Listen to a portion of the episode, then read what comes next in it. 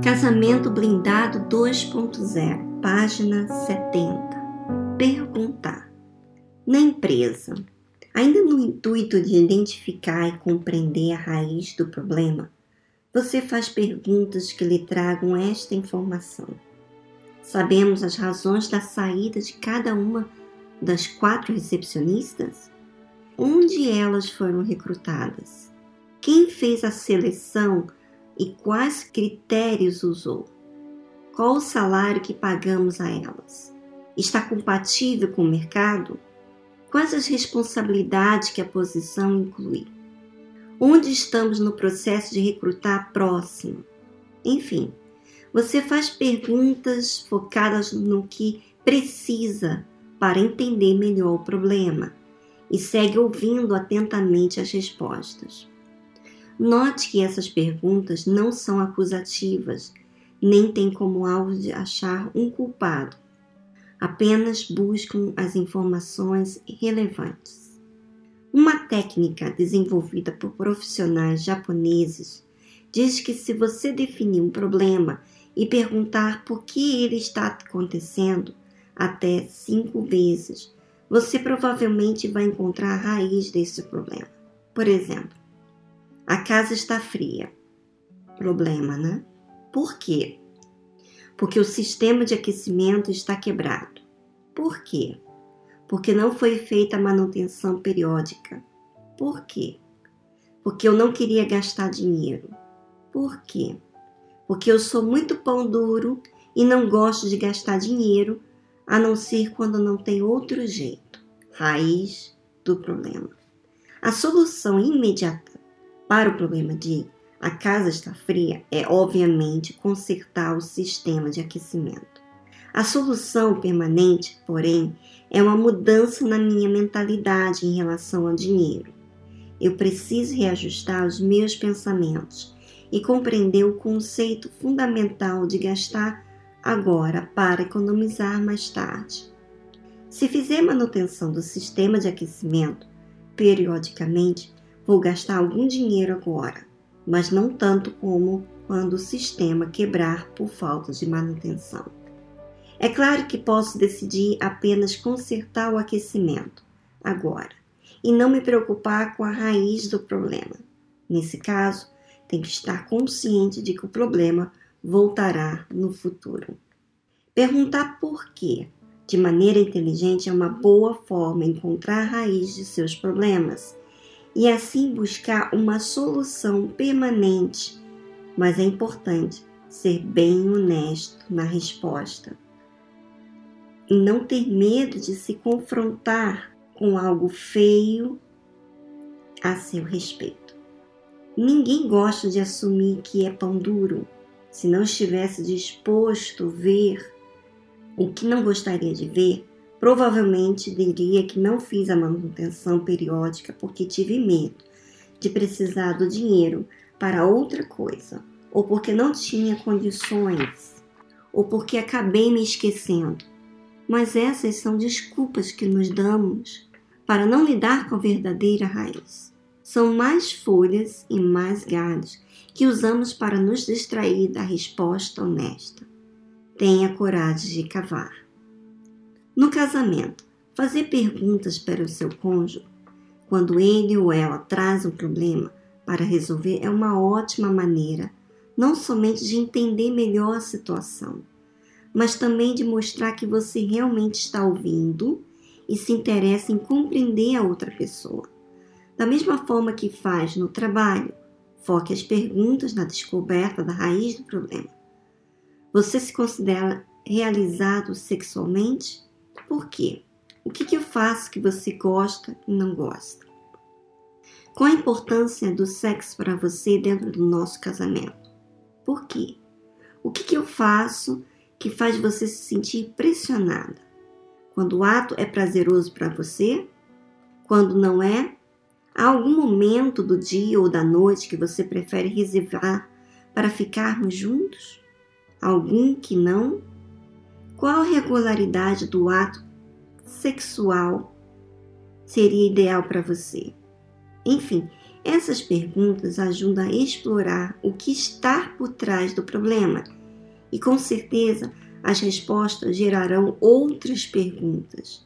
Note novamente o tom não acusativo e o foco em descobrir as causas do problema sem atacar ninguém. Bom, você vê que aqui ele fala de perguntar. E o que, que fala sobre perguntar? Quando você pergunta, você está interessado, você está procurando.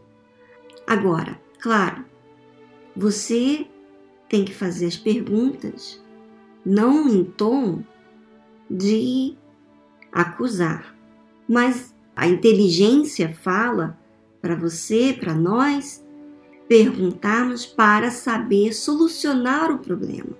Quer dizer, olhar para o alvo. Claro, quando você pergunta, você procura, você vai descobrir respostas. E às vezes, nem sempre, talvez você ou seu parceiro, ou você e outra pessoa, seja parente, familiar, quem seja que você esteja tentando tratar algum problema, resolver, pode ser que não esteja de acordo em assumir a resposta, né? A resposta à pergunta. Às vezes responde esquivando da raiz do problema. No caso aqui da casa fria, né? Ficou bem claro que era porque a pessoa estava era pão duro em relação a gastar dinheiro. E se você não quer assumir a sua realidade, quer dizer, a raiz, a raiz fala de uma coisa vergonhosa. Mas quando normalmente a pessoa responde o porquê, às vezes ela quer dizer que, olha, eu tenho medo de, de não ter dinheiro para o futuro ou para as outras contas, né? Quer dizer, às vezes a pessoa, ela na verdade nem sempre quer ouvir a verdade a seu respeito. E aí, esse problema vai acabar voltando novamente. É isso que o livro fala. E isso é uma fé inteligente, minha amiga. Você tem que também questionar em relação às suas próprias palavras. Por exemplo, às vezes você diz certas coisas em relação a você e que fala muito do que está dentro de você. A raiz que provavelmente você quer é, despistar em olhar. Você quer olhar mais do lado de fora do que do lado de dentro, que é a raiz do problema. Então, quando você lida com a raiz do problema, isso vai fazer você ser uma pessoa segura. Segura porque você atenta para a verdade, você atenta para aquilo que é justo, aquilo que o Senhor Jesus nos ensina. Conhecereis a verdade e a verdade vos libertará. Às vezes você odeia a verdade. Você diz que gosta da verdade, que as pessoas falem a verdade para você, mas em você assumir a verdade, aí a coisa pega para você, né? Fica difícil de assumir. E aí você não desenvolve como pessoa. Tudo que Deus quer de nós é que assumimos a nossa realidade. E para que a gente assuma a nossa realidade, nós temos que questionar palavras, atitudes, comportamentos que não são agradáveis, comportamentos, atitudes que provocam outros problemas.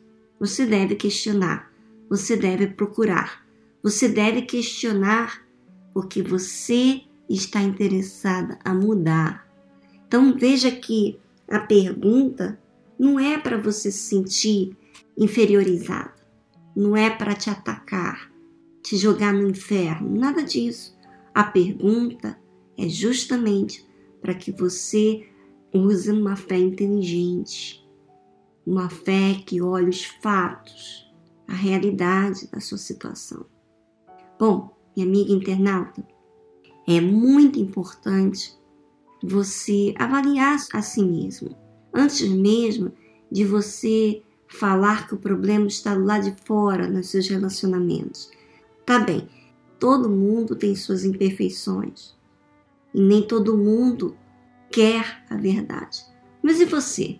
Será que você está apta para ouvir a verdade, receber essa verdade? Então procure. Não tenha medo de cavar, porque você vai encontrar uma coisa que talvez vai machucar você. Você identificar um, que você, por exemplo, pão dura é vergonhoso, mas você resolver e colocar isso, esse estado seu de pão duro, entregar para Deus, colocar no altar e passar a resolver os problemas, quer dizer, pagar o que você tem que pagar, você vai tirar um peso e um problema futuro. Um grande abraço para vocês e até semana que vem.